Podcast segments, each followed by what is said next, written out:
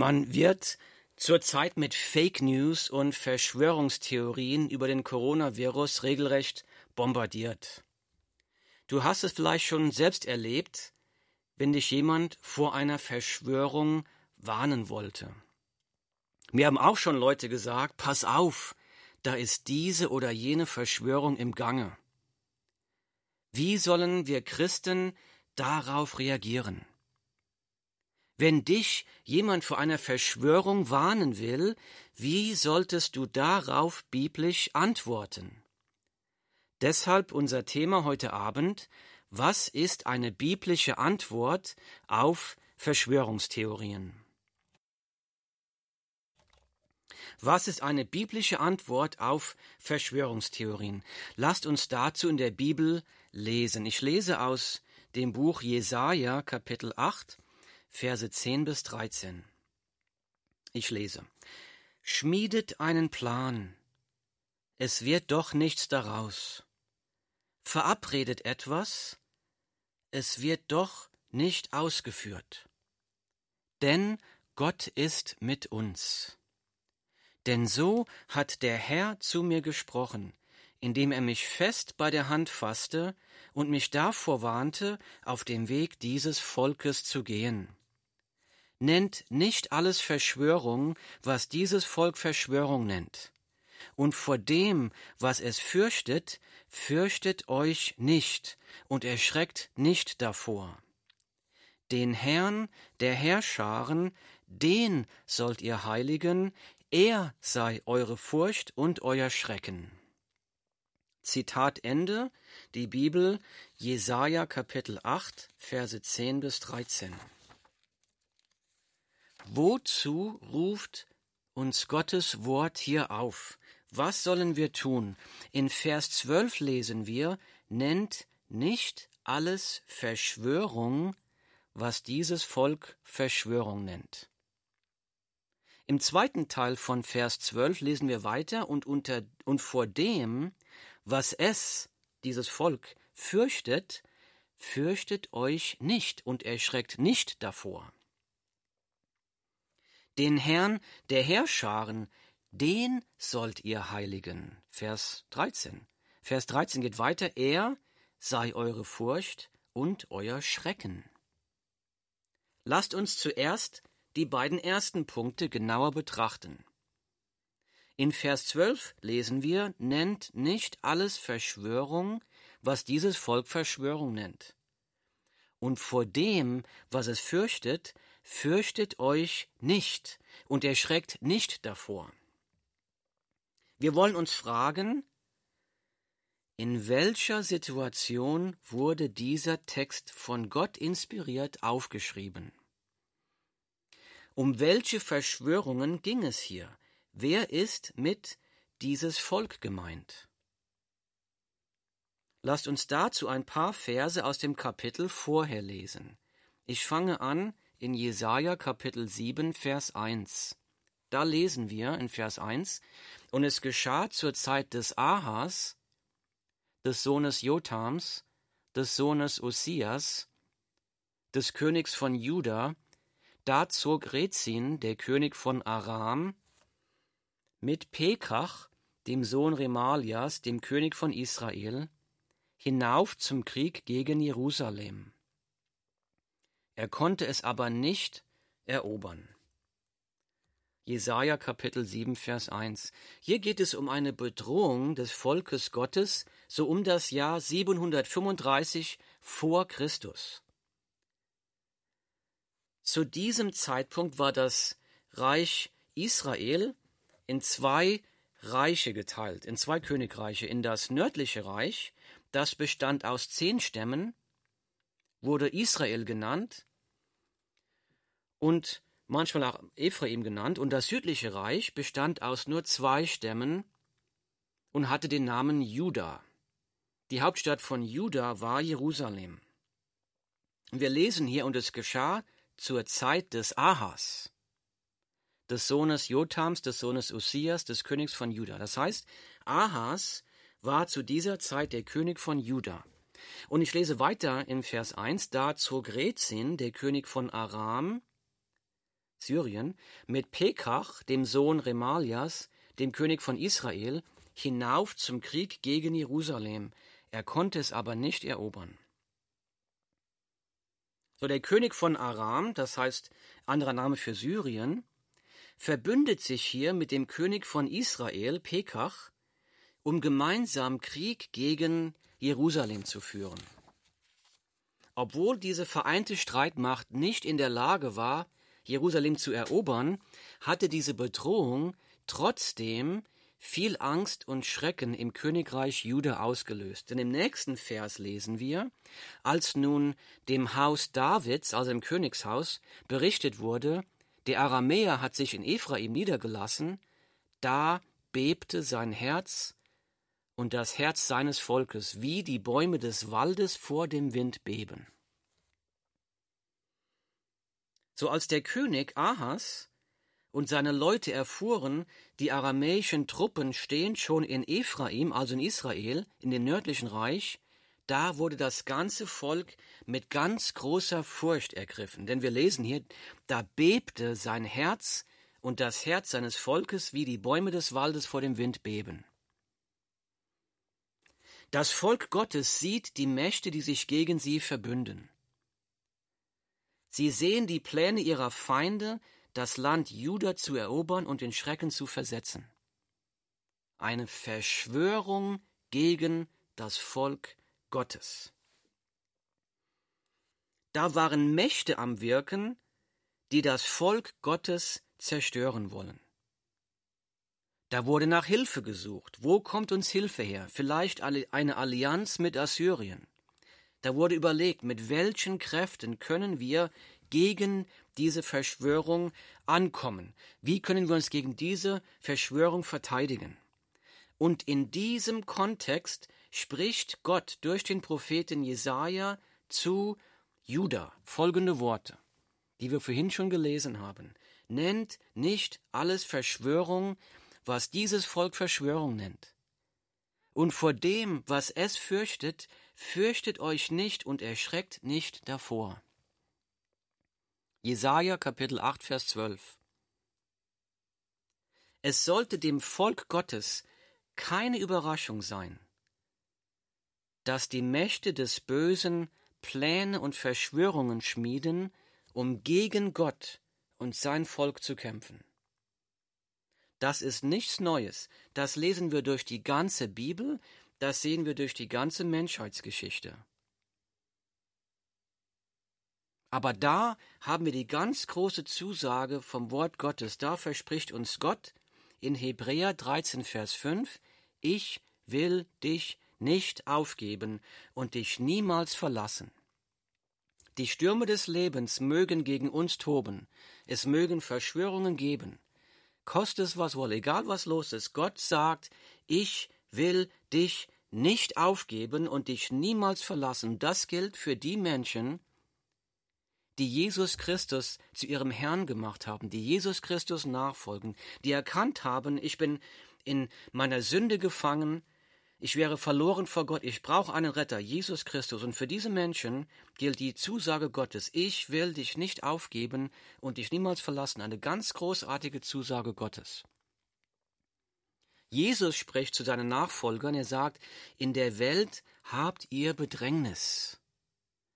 Aber seid getrost, ich habe die Welt überwunden. In der Welt habt ihr Bedrängnis.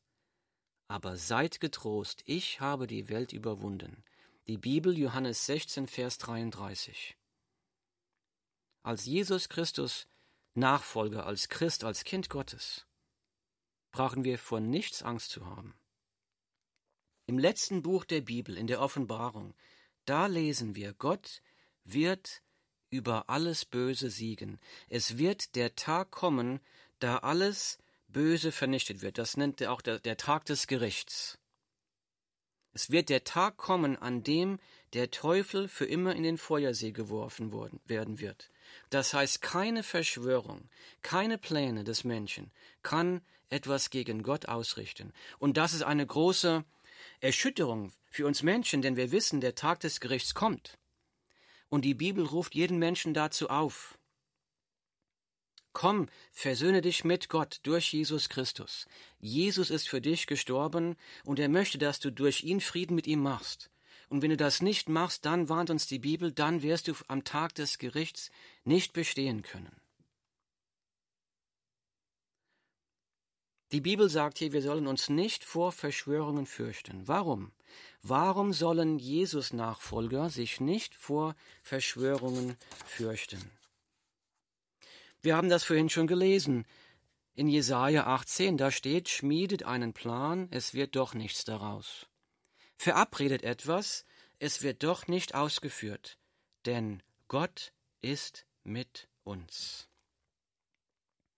Hier spricht Gott zu den Mächten, die gegen ihn kämpfen, zu den Mächten, die nicht durch Jesus Christus mit ihm Frieden gemacht haben. Wenn er sagt, schmiedet ruhig Pläne, schmiedet ruhig Verschwörungen gegen Gott. Hier sagt Gott, du kannst gegen Gott doch nichts ausrichten. Gott sitzt auf dem ewigen Thron. Sein Reich ist ein ewiges Reich. Niemand kann Gott von seinem Thron stürzen. Gott ist der ewige Herrscher und der alleinige Herrscher des Universums. Und so sagt die Bibel hier, schmiedet einen Plan, es wird doch nichts daraus. Verabredet etwas, es wird doch nicht ausgeführt, denn Gott ist mit uns. Wenn du Jesus Christus zu deinem Herrn gemacht hast, wenn du von deiner Sünde umgekehrt bist und danach strebst, ein Leben im Gehorsam zu Jesus Christus zu leben, dann kannst auch du sagen, Gott ist mit mir. Wenn Gott mit dir ist, was kann ein Mensch dir antun? Denn so sagt die Bibel, denn so hat der Herr zu mir gesprochen, indem er mich fest bei der Hand fasste und mich davor warnte, auf dem Weg dieses Volkes zu gehen, nennt nicht alles Verschwörung, was dieses Volk Verschwörung nennt. Und vor dem, was es fürchtet, fürchtet euch nicht und erschreckt nicht davor. Warum sollen Gottes Kinder sich nicht vor Verschwörungen fürchten?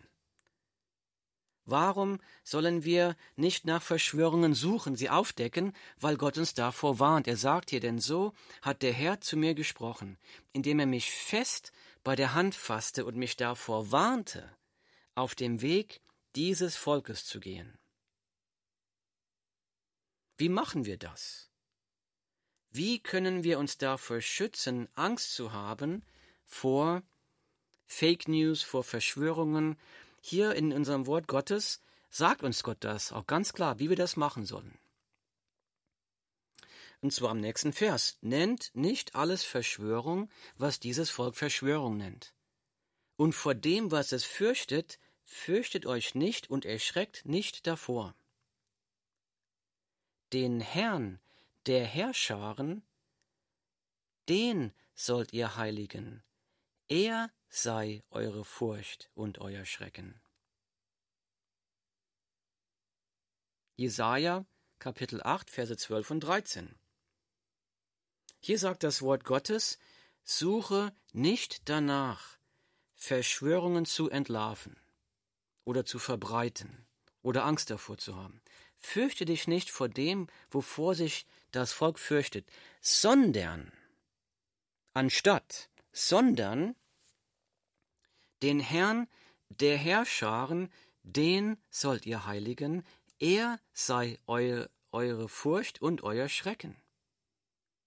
Suche nicht danach, Verschwörungen zu entlarven oder zu verbreiten, fürchte dich nicht vor dem, wovor sich das Volk fürchtet, sondern stattdessen sollst du Gott verherrlichen, Gott fürchten. Zwei Dinge. Nummer eins, Gott heiligen, das heißt Gott zu verherrlichen. Nummer zwei, Gott zu fürchten. Also es ist ein Entweder oder. Entweder suche ich danach, Verschwörungen zu entlarven und zu verbreiten und werde dabei genau das fürchten, was das Volk fürchtet. Oder aber ich strebe danach, Gott zu verherrlichen, ich strebe danach, Gott zu fürchten. Das ist ein Entweder oder. Wenn ich danach strebe, Verschwörungstheorien zu entlarven und zu verbreiten, dann zeige ich eigentlich durch mein Handeln, ich glaube nicht, dass Gott die Menschheitsgeschichte in seiner Hand hat. Das sieht jeder, der dann um mich herum steht. Der sieht, der Mann da, der glaubt das nicht. Wenn ich mich vor Verschwörungen fürchte, dann zeige ich den Menschen um mich herum, ich habe kein Vertrauen auf Gott. So, was muss ich tun, um mich von Angst und Unsicherheit zu befreien? Nummer eins, Gott heiligen, Gott verherrlichen. Und Nummer zwei, Gott fürchten. So Nummer eins, Gott heiligen, Gott verherrlichen. Was bedeutet das? Das bedeutet, dass wir als Jesus-Nachfolger, als Christen, als wiedergeborene Christen, da ruft uns die Bibel dazu auf, die Herrlichkeit Gottes in unserem Leben sichtbar zu machen, seine Liebe sichtbar zu machen, sein Licht sichtbar zu machen, Hoffnung in die Welt zu leuchten. Und das bedeutet auch, die frohe Botschaft von Jesus Christus der Welt zu verkünden. Wie macht man das? Paulus schreibt in der Bibel in Kolosser Kapitel 4, Verse 3 bis 4 folgendes. Ich lese aus der Bibel. Hier schreibt Paulus, betet zugleich auch für uns, damit Gott uns eine Tür öffne für das Wort, um das Geheimnis des Christus auszusprechen, um dessen Willen ich auch gefesselt bin, damit ich es so offenbar mache, wie ich reden soll. Die Bibel, Kolosser Kapitel 4, Verse 3 bis 4. Hier schreibt Paulus, er bittet die Kolosser, bitte betet auch für uns, also für, für ihn selbst, um das Geheimnis des Christus auszusprechen, damit ich es so offenbar mache, so erkläre, wie ich reden soll. Er braucht Gebet. Paulus sagt, betet für mich, einer der größten Evangelisten, betet für mich, damit ich die Macht und die Kraft habe, das Evangelium so klar und deutlich auszusprechen, dass die Leute das verstehen können. Wenn du Jesus Christus nachfolgst, wenn du ein wiedergeborener Christ bist, dann bist du dazu berufen, die frohe Botschaft von Jesus Christus zu verkünden. Wir sind dazu berufen, diese frohe Botschaft klar und verständlich zu erklären, damit die Leute das verstehen können, was wir sagen. Wenn ich aber als Christ auch Verschwörungstheorien oder und Fake News verbreite, dann verbinde ich das Leben als Christ, die Frohbotschaft, mit der Verschwörungstheorie. Die Welt sieht das. Die Bibel sagt, dass wir Christen Botschafter für Christus sind. Das lesen wir in 2. Korinther Kapitel 5. Wir sind Botschafter von Jesus Christus. Wenn jetzt ein Botschafter des Jesus Christus Verschwörungstheorien verbreitet oder Fake News, dann entsteht eine ganz große Verwirrung. Dann können nämlich die Menschen um uns herum nicht mehr unterscheiden, was ist jetzt wahr und was ist falsch. Dann können die Leute nicht mehr Fake News von der Wahrheit des Evangeliums unterscheiden. Wenn bekennende Christen öffentlich Demonstrationen über Verschwörungstheorien daran teilnehmen, dann verwirren wir die Welt noch mehr, dann könnte der Eindruck entstehen, dass auch die frohe Botschaft Fake News ist. Die Welt ist schon verwirrt genug. Wir brauchen nicht noch mehr Verwirrung zu schaffen. Denn wir müssen ganz klar dazu stehen, die frohe Botschaft ist eine absolut Wahrheit klare Botschaft. Und wenn wir das mit anderen Botschaften vermischen, vermengen, dann wird durch unser Handeln die frohe Botschaft von Jesus Christus und Jesus selbst in Verruf gebracht. Lasst uns Christen deshalb nur eine Botschaft verkünden, eine Botschaft, nämlich die frohe Botschaft von Jesus Christus. Lasst uns mit dieser wunderbaren, rettenden, frohen Botschaft unseren Herrn Jesus Christus verherrlichen. Die frohe Botschaft, Jesus ist für jeden Sünder gestorben. Jeder Sünder kann Rettung, Vergebung der Sünden, ewiges Leben bei Jesus Christus finden. Das Verkünden von Verschwörungstheorien kann unseren Herrn Jesus aber noch auf eine andere Art und Weise in Verruf bringen. Niemand fragt oft, wo kommt diese oder jene Verschwörungstheorie eigentlich her? Was ist der Ursprung dahinter? Und welche politischen Ziele verfolgen die Menschen, die hinter diesen Theorien stehen? Wenn Christen eine Verschwörungstheorie verbreiten, dann könnten sie unbewusst an einem fremden Joch mit Menschen ziehen, die politische Ziele verfolgen, die mit der frohen Botschaft von Jesus Christus unvereinbar sind. Wenn wir mit unseren Worten, mit unseren Taten den Namen von Jesus Christus fälschlicherweise mit links- oder rechtsradikalen Ideologien verbinden, dann bringen wir auch Jesus Christus selbst in Verruf. Die Bibel warnt uns ganz ausdrücklich davor, die Bibel sagt, zieht nicht an einem fremden Joch mit Ungläubigen. Denn was haben Gerechtigkeit und Gesetzlosigkeit miteinander zu schaffen. Und was hat das Licht für Gemeinschaft mit der Finsternis? Wie stimmt Christus mit Belial, also mit dem Bösen überein? Oder was hat der Gläubige gemeinsam mit dem Ungläubigen? Wie stimmt der Tempel Gottes mit Götzenbildern überein?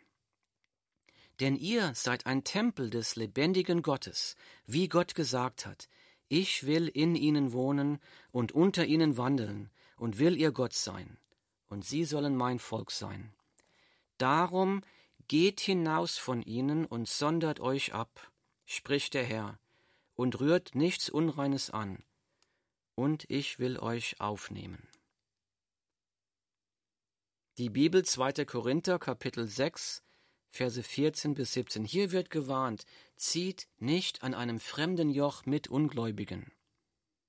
Denn was haben Gerechtigkeit und Gesetzlosigkeit miteinander zu schaffen? Was hat das Licht für Gemeinschaft mit Finsternis? Und dann am Ende von dem Text steht hier, darum geht hinaus von ihnen, von diesen anderen politischen Gruppierungen, und sondert euch ab, spricht der Herr, und rührt nichts Unreines an.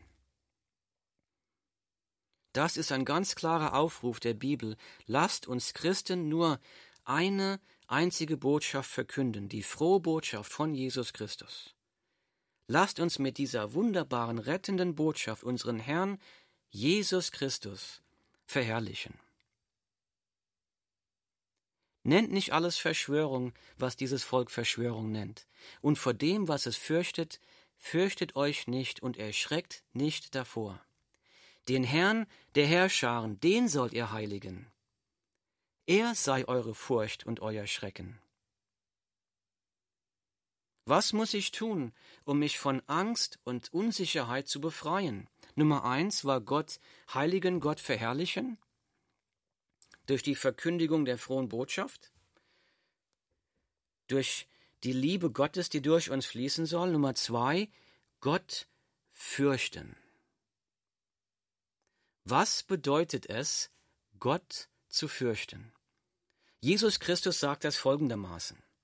Jesus Christus spricht, und fürchtet euch nicht vor denen, die den Leib töten, die Seele aber nicht zu töten vermögen. Fürchtet vielmehr den, der Seele und Leib verderben kann in der Hölle. Die Bibel Matthäus 10, Vers 28. Jesus sagt, und fürchtet euch nicht vor denen, die den Leib töten. Also habt keine Angst vor Menschen. Die können bloß euren Leib töten. Fürchtet euch nicht vor denen, die den Leib töten, die Seele aber nicht zu töten vermögen. Fürchtet vielmehr den, der Seele und Leib verderben kann in der Hölle. Wenn dich jemand auf eine Verschwörungstheorie anspricht, dann könntest du ungefähr so antworten. Hier ist eine biblische Antwort, wenn dich jemand auf eine Verschwörungstheorie anspricht. Nummer eins, du könntest sagen, wenn du mit Jesus unterwegs bist. Du kannst sagen, ich habe keine Angst vor Verschwörungen, ich habe keine Angst vor Menschen. Das Schlimmste, das mir die Menschen antun können, sie können mich umbringen. Davor fürchte ich mich nicht, denn Jesus ist für meine Sünden gestorben. Ich fürchte stattdessen Gott. Und das öffnet dir jetzt die Tür, die frohe Botschaft zu verkünden. Du kannst sagen, ich fürchte Gott. Denn die Bibel sagt, jeder Mensch muss einmal sterben. Und die Bibel sagt auch, dass jeder Mensch einmal dann nach dem Tod vor Gottes Gericht stehen muss. Und dann wird Gott jede Sünde recht richten in unserem Leben. Was ist Sünde? Jesus hat das Alte Testament zitiert, als er gefragt wurde, was ist das wichtigste Gebot? Und er sagte, du sollst den Herrn, deinen Gott lieben, mit deiner ganzen Seele, mit deinem ganzen Herz, mit deiner ganzen Kraft. Und wenn du vor Gott stehst am Tag des Gerichts, kannst du sagen, du hast das erfüllt. Hast du Gott mit ganzer Kraft geliebt? Und die Bibel sagt, wenn wir vor Gott als Sünder stehen, wenn wir fehlgeschlagen haben, dann ist die ewige Strafe, die Hölle, das Resultat dafür. Die einzige Möglichkeit, vor dieser Hölle gerettet zu werden, ist durch Jesus Christus angeboten. In seiner großen Liebe hat Gott seinen Sohn in die Welt geschickt, Jesus Christus, um für deine und meine Sünden am Kreuz zu sterben. Er hat die Strafe für dich und für mich auf sich genommen, damit wir Frieden haben können mit Gott. Gemeinschaft mit Gott, ewiges Leben.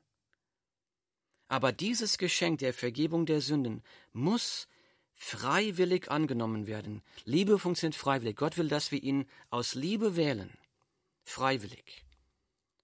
Es gibt im Himmel nur Freiwillige, Menschen, die sagen, ja, ich bekenne, ich bin ein Sünder vor Gott, ich habe die Hölle verdient. Aber ich glaube, dass Jesus Christus für meine Sünden gestorben ist. Und ich mache Jesus Christus zu meinem Herrn. Ihm will ich folgen, koste es was wolle. So ruft die Bibel auf, versöhne dich mit Gott, kehre um. Das ist eine biblische Antwort, wenn du mit einer Verschwörungstheorie konfrontiert wirst. Himmlischer Vater, Herr, wir danken dir, dass wir uns nicht fürchten müssen für die, die mit Jesus Christus unterwegs sind. Vater, ich bitte für die, die jetzt zuhören, die Jesus Christus noch nicht kennen, ich flehe dich an in deiner großen Gnade und Barmherzigkeit. Bitte erwecke sie zum rettenden Glauben an Jesus Christus. Errette sie. Und für die, die schon errettet sind, ich bitte dich, segne sie, stärke sie, gib ihnen Kraft und Zuversicht, dass sie mit Freude und Frieden durch dieses Leben gehen, bis sie Jesus zum rettenden Ufer bringt, zum ewigen Leben. In Jesu Namen. Amen.